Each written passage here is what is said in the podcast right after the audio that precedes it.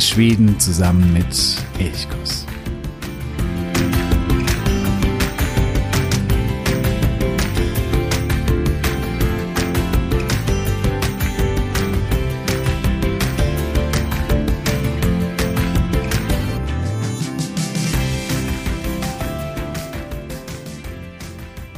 Faul liegen die Elche in der Sonne, sechs an der Zahl. Ich lehne mich gegen das Holzgeländer, der Elchbulle befindet sich nur etwas mehr als einen Meter von mir entfernt. Ungerührt schaut er mich mit seinen dunklen Augen an, das Geweih mächtig auf seinem Kopf. Er käut wieder und lässt sich nicht aus der Ruhe bringen. Herrlich unaufgeregt hier im Elchpark Molilla, südlich von äh, Wimmerby. Nicht nur für die Elche, sondern auch für die Besucher. Für viele ist es ein Traum, einen Elch zu sehen, wenn sie in den Norden reisen.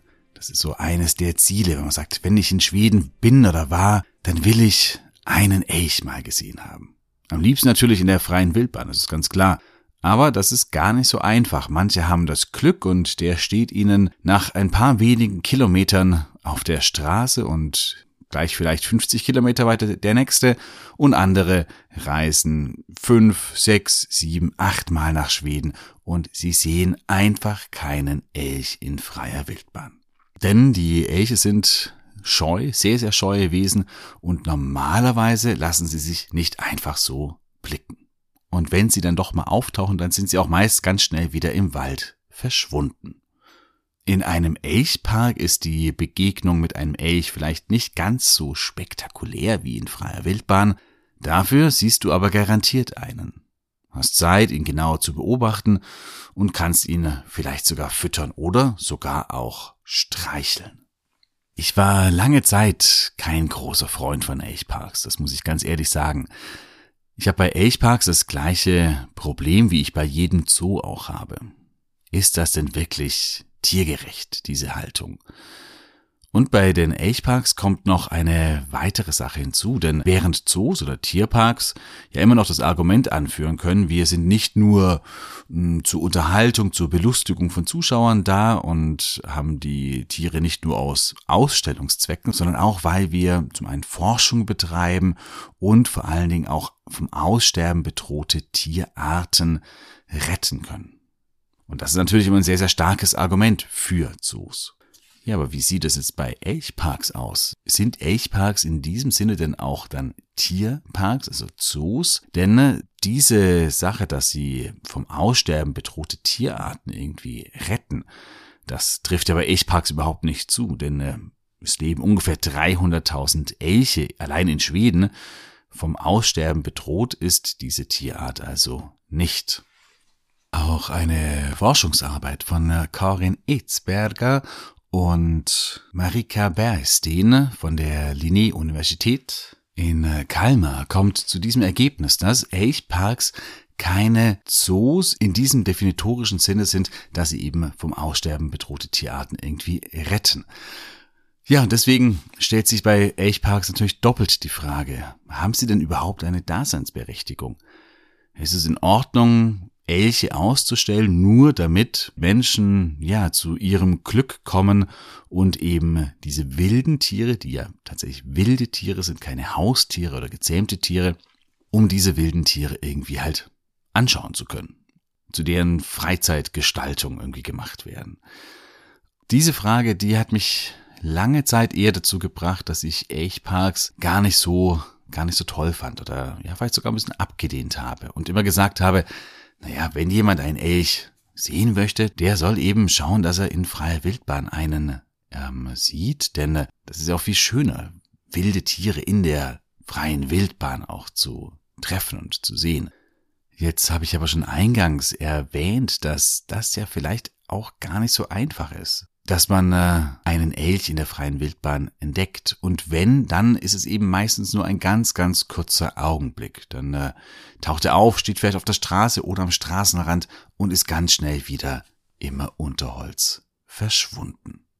Ja, und deswegen haben natürlich die Elchparks ihre Daseinsberechtigung, denn äh, sie ermöglichen die Begegnung mit dem Elch, auch das Kennenlernen eines Elchs und für alle, die auch mehr über diese faszinierenden Tiere erfahren wollen, die können dann eben doch in einen Elchpark gehen und hier auch viel ja über die Elche auch lernen. Und deswegen ja, muss ich doch irgendwann mal auch zu dem Fazit kommen, dass so ein Elchpark vielleicht doch auch etwas Nettes und etwas Schönes ist. Es gibt äh, mehrere Elchparks in äh, Schweden, ungefähr 30 Stück inzwischen. Ein ganz besonders schöner, der befindet sich in äh, Molilla in Smoland. Ja, und hierhin möchte ich dich heute etwas mitnehmen. Damit begrüße ich dich zu dieser Folge. Mein Name ist Jo und wir starten in eine weitere Folge von Elchkus, dem Podcast für Schweden.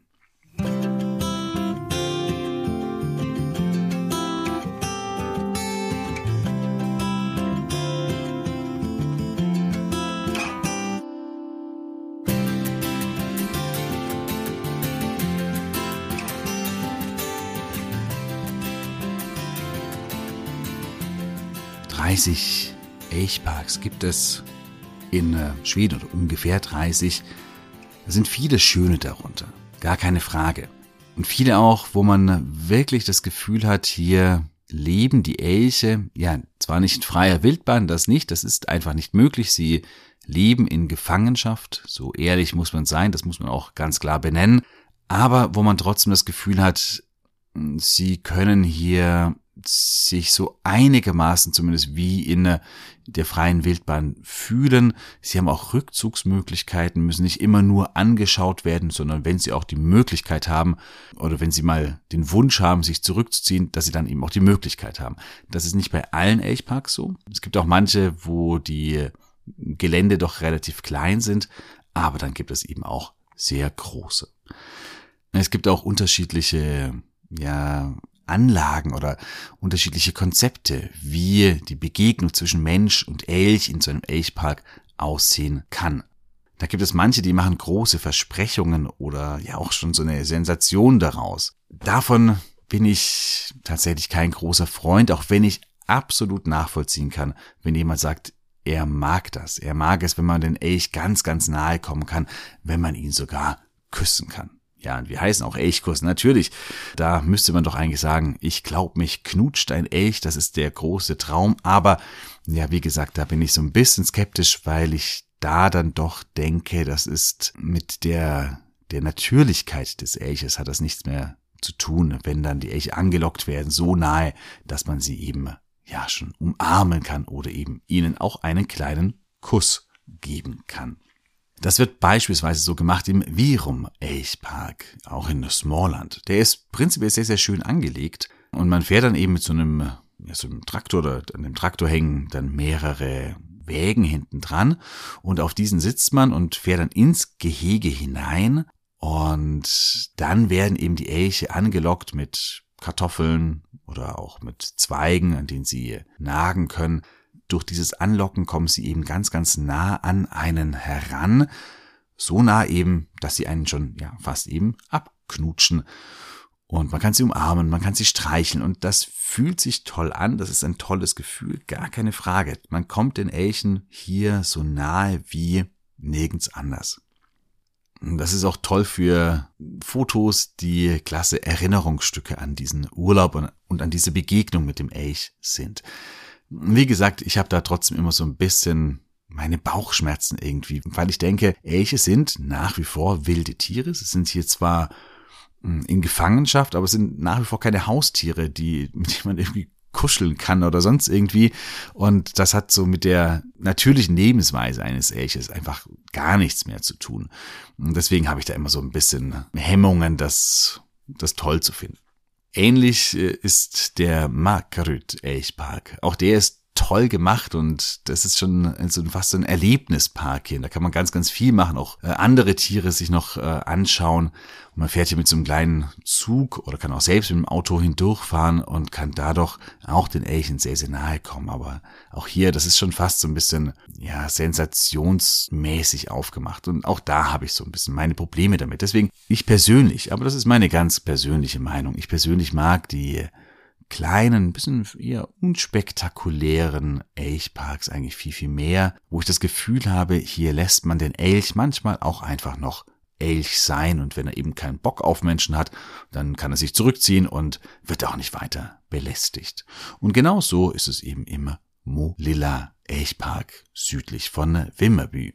Der lockt eben nicht mit großen Versprechungen und er ist auch nicht sonderlich groß und genau das macht ihn für mich so besuchenswert.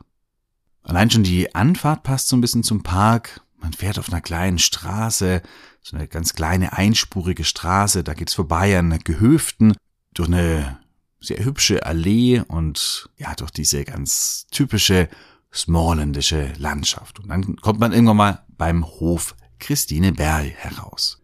Und dieser Hof Christine Berl, der wird seit, oh, ich weiß gar nicht, acht Jahren, glaube ich, sind es mittlerweile, von äh, dem äh, Ehepaar Jalma und Maria Österberg geführt.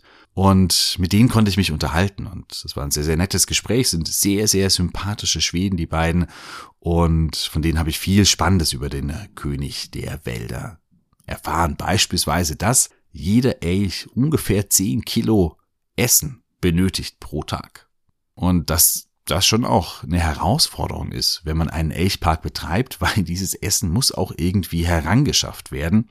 10 Kilo, das ist eine ordentliche Menge, die hier an eben vor allen Dingen an Zweigen und an Kartoffeln besorgt werden müssen. Es verschlingt natürlich auch einiges an Geld.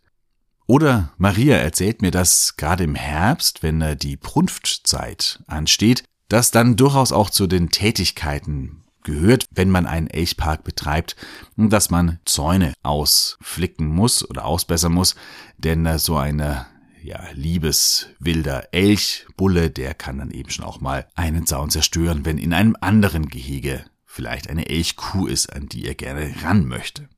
16 Elche leben momentan im Elchpark Molilla. Sind drei Familien, die auch in drei unterschiedlichen Gehegen, die jeweils so um die fünf Hektar groß sind, die dort ähm, sich aufhalten können. Jedes Jahr bekommen die drei Elchfamilien des Parks Nachwuchs. Viele Jungelche werden aber an andere Parks verkauft, da der Platz in Christianberg eben begrenzt ist und man auch Inzucht vermeiden möchte. Und das ist natürlich etwas, wo es schon eben anfängt. Das ist einerseits natürlich gut und schön, dass sie sagen, das Gehege ist begrenzt und es sollen nicht zu viele Elche darin leben. Andererseits heißt es natürlich auch, man muss junge Tiere von den äh, Müttern von den Elchkühen trennen, irgendwo anders hin verkaufen. Und das heißt, man sieht hier schon die Natürlichkeit, die natürliche Lebensweise, die wird, die kann in einem Elchpark eben gar nicht äh, aufrechterhalten werden. Und das ist eine Sondersituation, es ist eine Gefangenensituation und da, ja, das muss man, glaube ich, auch so ganz klar benennen. Das wird egal wie schön ein Park angelegt ist, egal wie viel Platz die Elche haben, egal wie bewusst die Pflege der Elche erfolgt, das wird nie ganz irgendwie ausgeblendet werden können. Dennoch versuchen Jalma und Maria, es den Elchen so natürlich wie möglich zu machen. Beispielsweise sind sie bei einer Geburt nicht dabei, weil sie sagen, das ist etwas, wo der Mensch nicht dabei sein soll, nicht eingreifen soll, außer es gibt dann wirklich einen Notfall. Aber ansonsten soll auch eine Elchkuh ihr Junges ganz so gebären, wie es eben Elche tun und da muss kein Mensch dann irgendwie mit dabei sein oder eingreifen. Das heißt, sie gehen eigentlich nur zu den Elchen hin, wenn äh, ein Elch wirklich krank ist, dann wird er natürlich behandelt. Aber ansonsten versuchen sie, die Elche so in Ruhe zu lassen, so gut es eben auch geht. Krank wirken die Elche, die äh, hier im Molilla Elchpark sind, aber auf gar keinen Fall. Und das ist schon schon faszinierend, wenn sie dann so wenige Meter von mir entfernt faul in der Sonne liegen. Sie wirken sehr, sehr tiefenentspannt. Und das Schöne ist eben, ich habe Zeit, sie mir in aller Ruhe anzuschauen. Anders als wenn man einen in der freien Wildbahn trifft, wo es oft ganz, ganz schnell geht und man nur so einen Blick erhascht und dann der Elch ganz schnell wieder weg ist. Hier habe ich Zeit, sie zu beobachten, sie ein bisschen zu studieren, Verhaltensweisen mir anzuschauen eine Elchkuh, ist ein ziemlich warmer Tag, im Sommer, als ich da war. Eine Elchkuh sucht ein wenig Abkühlung im Teich. Das ist ein wunderschönes Bild, wie sie sich immer wieder nass macht und ja, Kühle sucht. Und sowas kann man eben im Elchpark dann auch beobachten. Ich gehe weiter auf dem etwa 500 Meter langen Rundweg und gelange irgendwann mal an einen mit Kartoffeln gefüllten Futtertrog. Hier schlägt sich grad ein Elch ziemlich laut schmatzend den Magen voll. Kartoffeln, das ist so ein Essen, das Elchen wohl sehr gut schmeckt. Ich habe auch Birkenäste dabei, die ich am Eingang von Maria bekommen habe. Mit denen kann ich auch die Elche füttern. Aber er verschmäht meine Birkenäste vollkommen und macht sich über die Kartoffeln her. Und das ist auch hier ganz faszinierend, den Elch so aus der nächsten Nähe beim Fressen zu beobachten, wie er mit der Oberlippe die äh, Kartoffeln in kleine Häppchen verarbeitet und sie dann in den Mund geschoben werden, hier noch zermalmt von den Zähnen. Ähm, das ist auch etwas, was habe ich in einer Forschungsarbeit gelesen, wohl die häufigste natürliche Todesursache von Elchen ist, dass sie irgendwann mal die Zähne verlieren oder Zähne nicht mehr äh, funktionieren und sie dann das Essen einfach nicht mehr ja, zermalmen können, klein machen können und sie so allmählich verhungern. Das geschieht aber im Normalfall erst so im Alter von 18 bis 20 Jahren. Das heißt, rein theoretisch können Elche in freier Wildbahn ungefähr 18 bis 20 Jahre alt werden. Das werden die meisten nicht, denn äh, jedes Jahr werden ungefähr 100.000 Tiere erlegt oder geschossen bei der Jagd. Das heißt, die meisten werden doch schon früher von einer Kugel getroffen. Interessanterweise werden die äh, Tiere in den Elchparks im Normalfall so 12 bis 14 Jahre alt. Und da ist auffällig, dass sie häufig eingeschläfert werden, weil ihre Gelenke nicht mehr mitmachen. Und ja, hier fällt auf, dass das eben vor allen Dingen ein Phänomen ist, das in den Parks passiert, aber nicht in freier Wildbahn, dass die Gelenke irgendwann mal kaputt werden.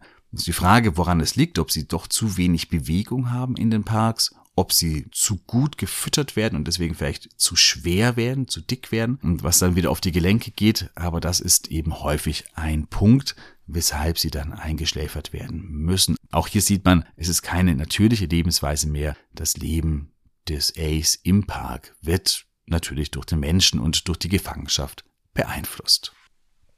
Das Schöne natürlich an einem Elchpark wie hier in Molilla oder auch anderswo, man sieht unter Garantie einen Elch.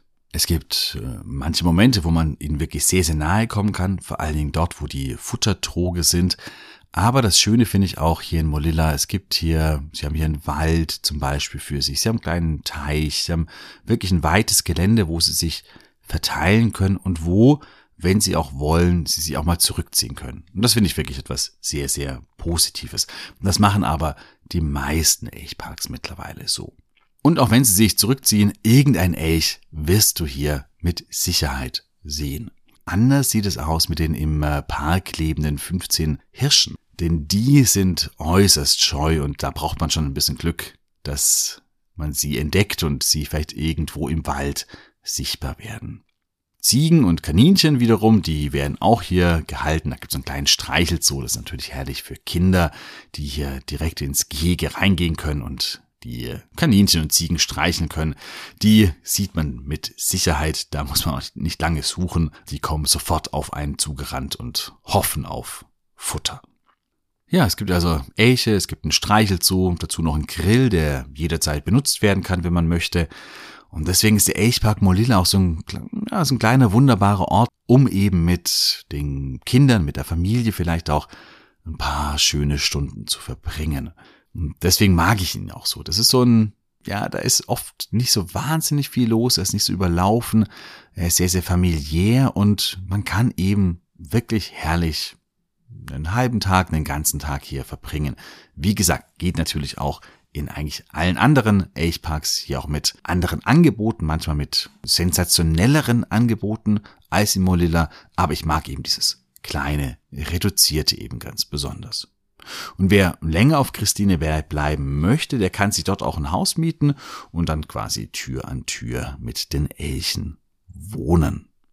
Ja, und so verlasse ich dann den Elchpark Molilla wieder mit dem Gefühl, etwas zum einen über die Elche gelernt zu haben und ihnen auch ganz nah gewesen zu sein, ohne sie dabei aber sonderlich gestört zu haben. Und das ist eben ein schönes Gefühl und ja, deswegen bin ich eben auch sehr gerne hier. Ja, gibt es einen Elchpark, den du besonders magst? Wo du besonders gerne bist, wo du sagst, da kommt man den Elchen vielleicht irgendwie nahe, da erfährt man viel über die Elche oder wo die Anlage irgendwie besonders schön ist, dann schreib gerne an elchkus.elchkus.de und ich freue mich da sehr, sehr auf deine Nachricht. Auch Inge hat mir eine Mail geschrieben und die würde ich gerne an ja alle Hörerinnen vor allen Dingen hier weiterleiten.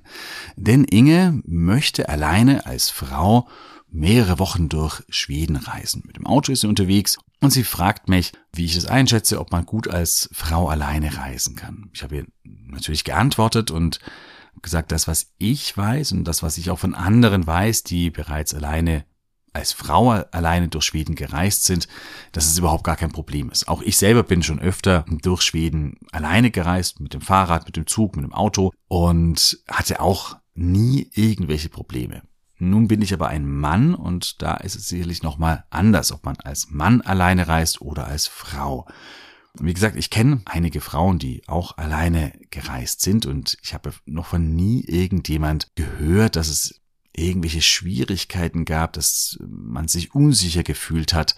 Aber das würde mich auch sehr, sehr interessieren, vielleicht noch weitere Meinungen einholen zu können, weitere Erfahrungen. Wenn du also eine Frau bist oder wenn du eine Frau kennst, die bereits alleine durch Schweden gereist ist, dann schreibe gerne deine Erfahrungen an elchkus.elchkus.de und lass uns daran teilhaben und dann kann ich das auch eben Inge so weitergeben. Ja, und zum Schluss möchte ich dich noch auf einen neuen Artikel aufmerksam machen, der gerade auf elchkus.de erschienen ist. Der Krimi-Autor Lars Kepler oder besser die beiden Krimi-Autoren Alexandra und Alexander Andoril, die hinter dem Pseudonym Lars Kepler stecken, die haben Ende Januar ihren neunten Krimi-Band um Saga Bauer und Jona Linna, die beide in Stockholm ermitteln, veröffentlicht. Spinnennetz heißt dieser Roman. Und die Rezension, die findest du jetzt auf elchkus.de und du kannst das Buch auch gewinnen. Das geht noch ein paar Tage, dieses Gewinnspiel. Das heißt, wenn du sagst, jawohl, ich versuche mein Glück, dann schau gerne auf den Artikel, auf die Rezension. Ganz unten findest du auch das Gewinnspiel. Der Artikel ist natürlich wie immer hier in den Show Notes verlinkt. Ja, und wenn du Elchkurs unterstützen magst, wenn du sagst, dieser Podcast oder auch der Blog, die sind unterstützenswert, dann äh, mach das gerne. Ich freue mich über jede, jede Unterstützung. Auf steady.de findest du vier Unterstützerpakete, die wir geschnürt haben. Schau sie dir an, such dir gerne eines heraus. Ich sage tack så jättemycket. Und nun wünsche ich dir eine wunderschöne Woche. Ha det så bra. Wir